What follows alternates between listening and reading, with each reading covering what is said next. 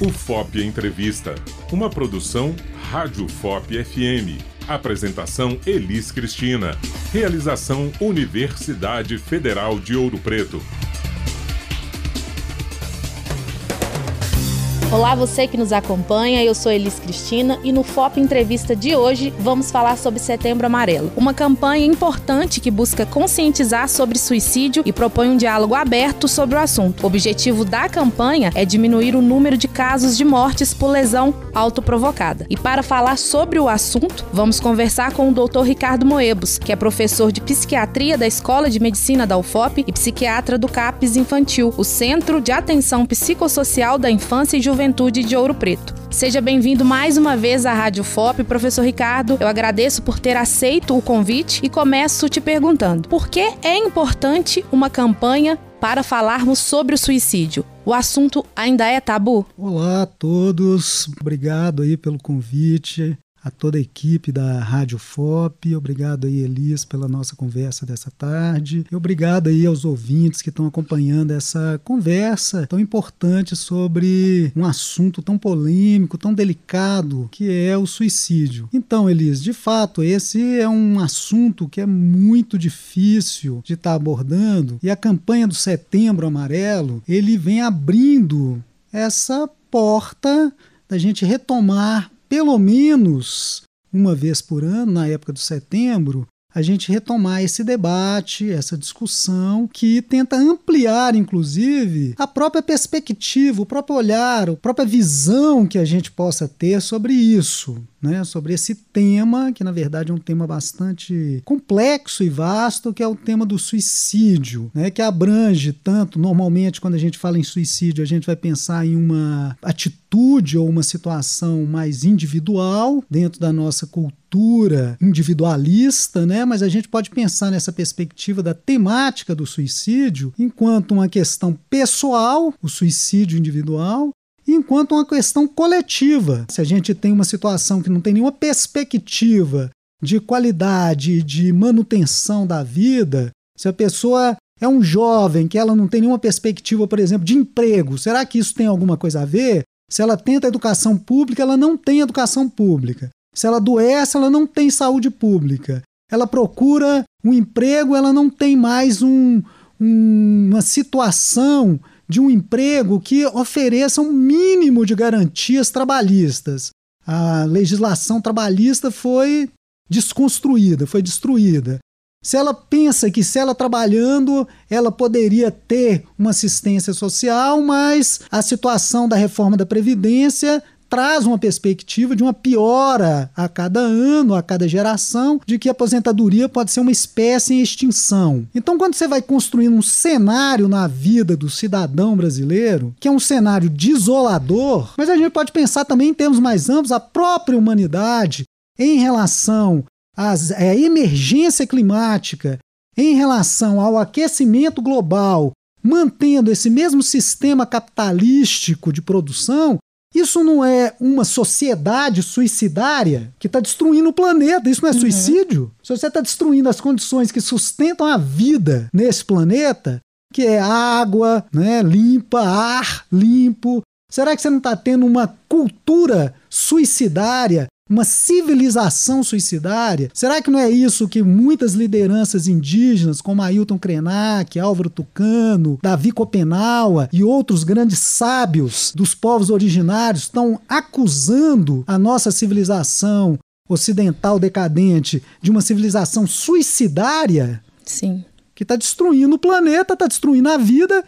Quem vai morrer junto? Nós mesmos. Então, nós estamos numa direção em rota de colisão com a nossa própria condição de sustentação da vida. Sim. E professor, como identificar sinais de alerta de sofrimento psicológico em nós e principalmente nos jovens? Essa pergunta ela já indica para a gente de que, olha, como que a gente pode identificar algum sofrimento mental nesse contexto do assunto aqui que é suicídio. Isso quer dizer, em primeiro lugar, que alguém que chega a cometer o suicídio, é claro que ele está em sofrimento mental. É claro que existe uma relação direta, inequívoca, entre alguns tipos ou muitos tipos de sofrimento mental com essa atitude radical de autoagressão, que é acabar com a própria vida.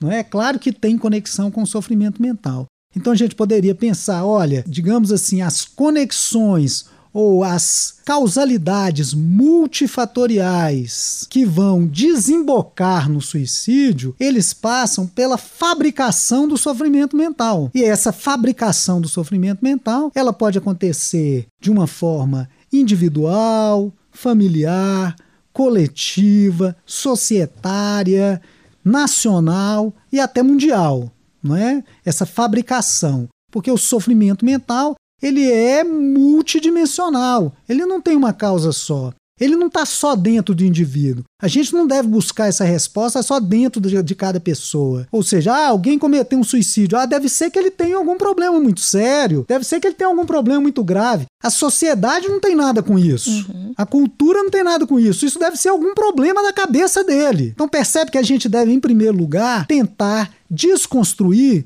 uma cultura individualista que tenta justificar um ato tão radical como esse justificar a partir de uma culpabilização do indivíduo. Então, assim, quem comete suicídio é porque tem alguma fraqueza de cabeça. Então, entre aspas, essa fraqueza de cabeça, isso é um preconceito que, inclusive, dificulta o pedido de ajuda, a busca de ajuda e a gente poder falar sobre isso mais claramente. Porque nessa cultura individualista, muitas vezes, nessa nossa cultura, o próprio suicídio é considerado como uma fraqueza, seja uma fraqueza mental, seja uma fraqueza espiritual. Ou seja, ela, ela é considerada como se assim, a pessoa não tinha fé suficiente, não tinha saúde mental suficiente, por isso que ela cometeu suicídio. Então, esse tipo de culpabilização do indivíduo, isso cria uma barreira. Quem está sofrendo, se ela entende que se ela busca ajuda porque pensa em suicídio, ela vai ser tratada como um fraco mental ou um fraco espiritual, então isso está construindo barreira de acesso, barreira de acesso à ajuda, barreira de acesso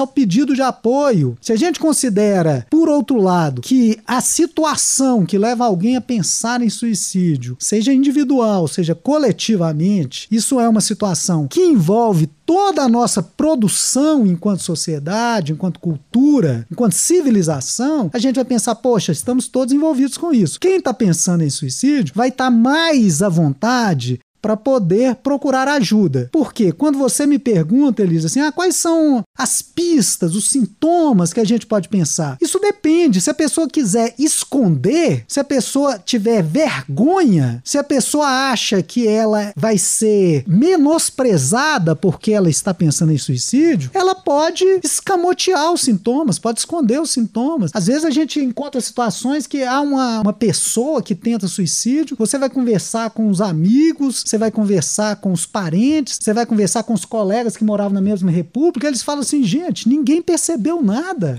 O que estava acontecendo? Olha, não quer dizer que essas pessoas sejam insensíveis, não. Pode ser que aquela pessoa que já tinha aquele sofrimento mental, ela estava evitando, intencionalmente evitando de demonstrar aquele sofrimento. Então a gente desconstruir essas barreiras de culpabilidade, de desprezo, de menosprezo, não é? É fundamental para que a pessoa sinta, se sinta a vontade de buscar ajuda. Porque quando ela busca ajuda, seja uma ajuda no meio social dela, com os colegas ali da República, fala: olha, eu não estou bem, estou precisando vocês me darem uma força. Aí ela vai ter muitas vezes algum tipo de recurso, num primeiro momento, que é um, um amparo que é um apoio, que é uma fraternidade ali aonde ela vive, e essas pessoas também vão poder acionar outros pedidos de apoio se elas sentirem que não estão dando conta. Aí ela pode, olha, então vamos te levar para um tratamento, vamos te levar para uma avaliação, vamos te levar para uma consulta,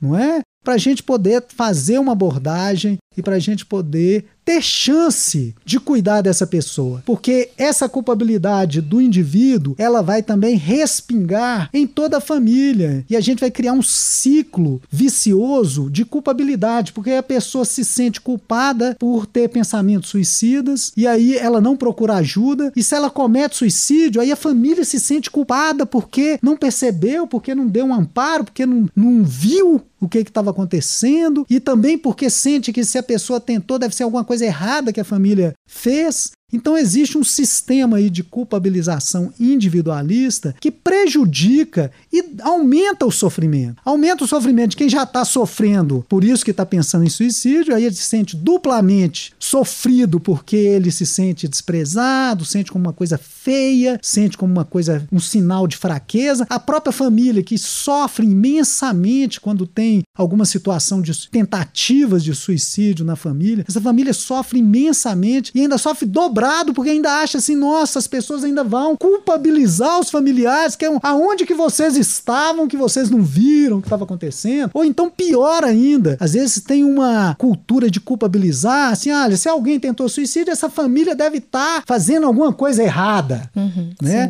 Sim. Sendo que a gente trata lá, por exemplo, no CAPES da infância e juventude, a gente tem todo esse trabalho, em primeiro lugar, de fazer o acolhimento das famílias e desculpabilizar. É claro que responsabilidade todos nós temos, porque, como eu estava dizendo, é uma questão civilizatória, societária, política, também subjetiva. Então, todo mundo tem responsabilidade, cada um deve fazer a sua parte, mas culpa a gente deve desculpabilizar, é diferente. Desculpabilizar a família, desculpabilizar o portador de sofrimento mental. Sim. E falando em, em ajuda, né, como o senhor estava falando agora, e também do CAPS, qual então a importância do CAPS na reabilitação dessas pessoas que estão com esse sofrimento psicológico? Então, o CAPS é o seguinte, ele é um dispositivo da rede SUS, o Sistema Único de Saúde. Então, em primeiro lugar, qual que é a importância da gente ter um sistema de saúde público? Olha, isso é da maior importância. Isso é uma conquista civilizatória no Brasil. Talvez a maior conquista civilizatória do Brasil é ter um sistema de saúde que é público, é universal, não é só para quem tem previdência ou quem não tem, ele é universal e ele é integral, que é abarcar todas as necessidades de saúde, desde a atenção primária, secundária, terciária, quaternária, né, em todos os níveis de saúde. Então, a gente ter um serviço, a gente ter um sistema público de saúde é fundamental para que as pessoas possam ter acesso a cuidado, apoio e assistência, inclusive para esse assunto do suicídio. Então a gente tem um sistema público, dentro desse sistema público, a gente tem portas de entrada, portas de atendimento que passam desde a unidade básica de saúde, a UBS, a equipe de saúde da família, que também acolhe quem está em sofrimento mental, até os serviços especializados de saúde mental, que então a gente tem um centro de atenção psicossocial, o CAPS, que foi implantado aí da década de 90 para cá, com grande expansão aí nos anos 2000, né, na primeira e segunda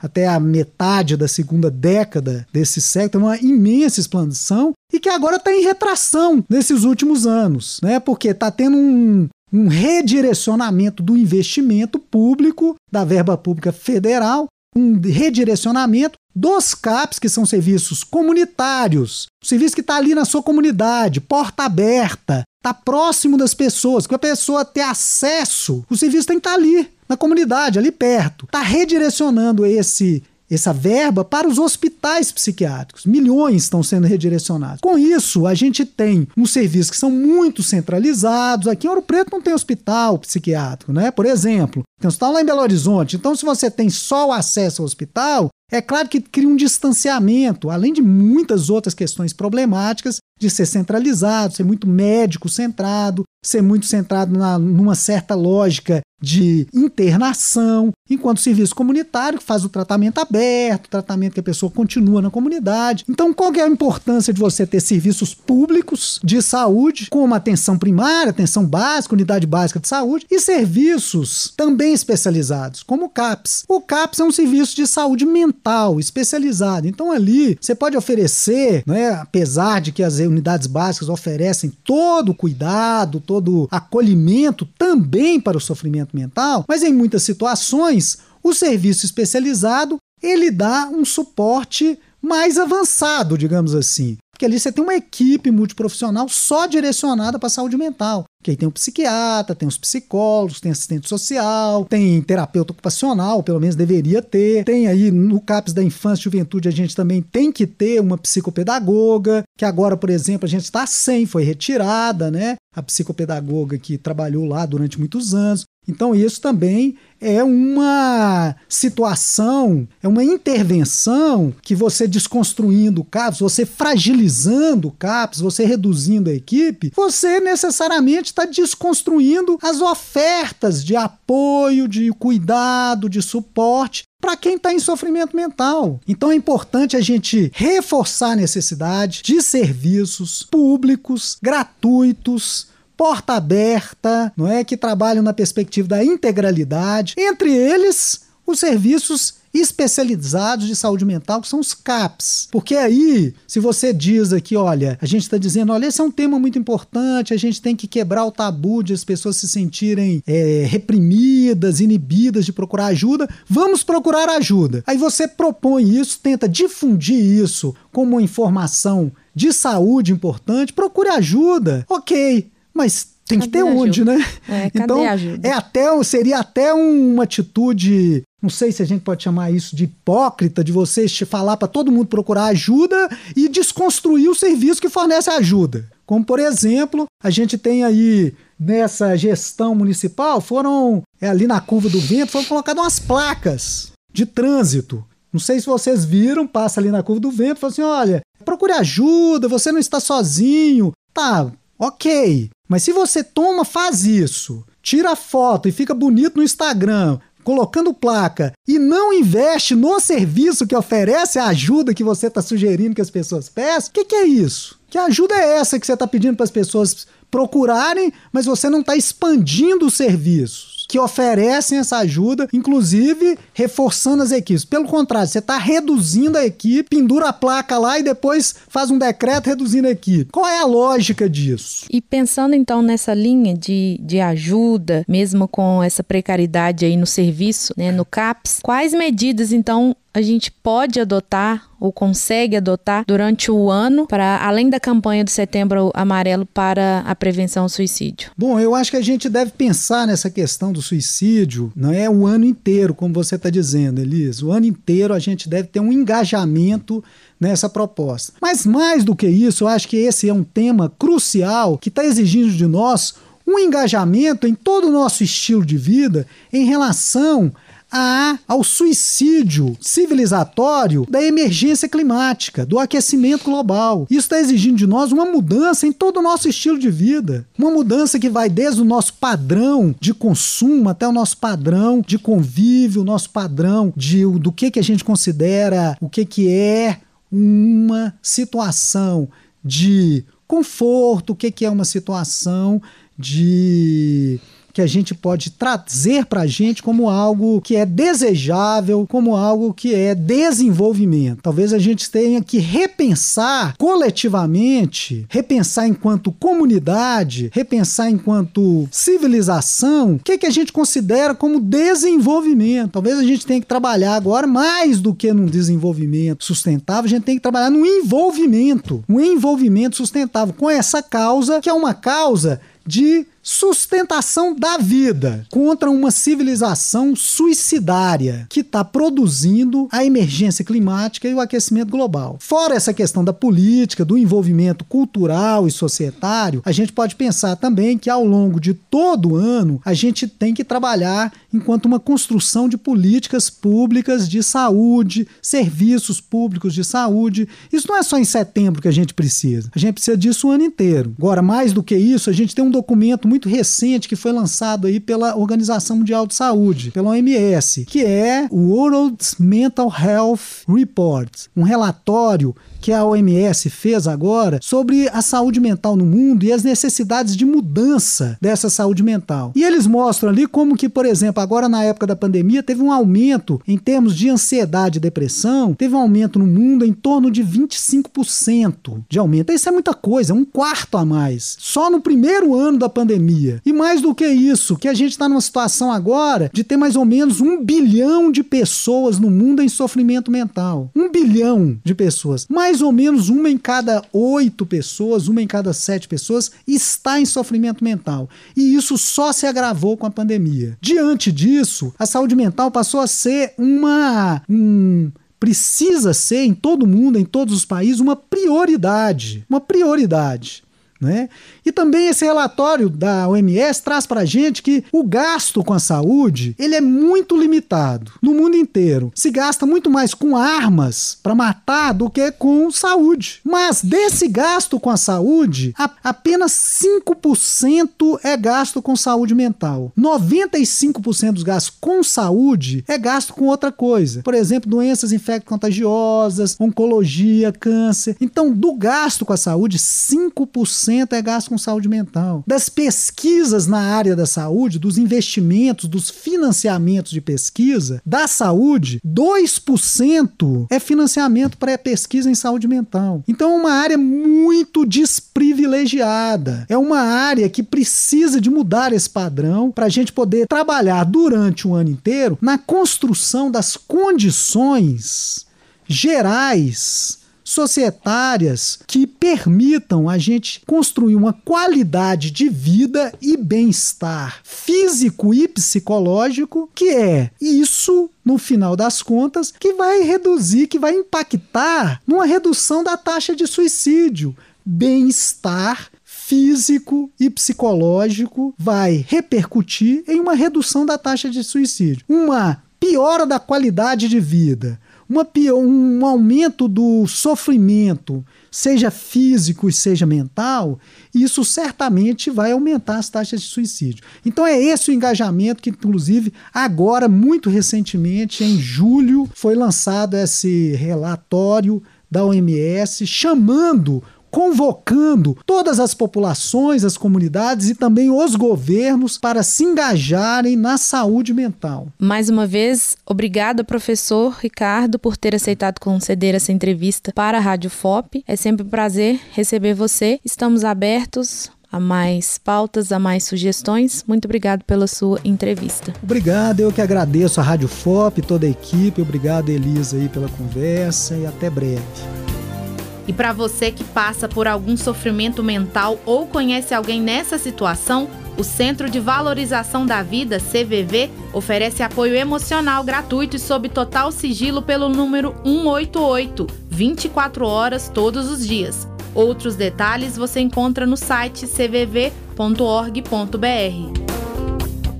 O FOP Entrevista fica por aqui. Uma produção Rádio FOP FM Fundac, a Fundação de Educação, Artes e Cultura. Realização Universidade Federal de Ouro Preto. Até o próximo encontro. Você ouviu o FOP Entrevista, uma produção Rádio FOP FM. Apresentação: Elis Cristina. Realização: Universidade Federal de Ouro Preto.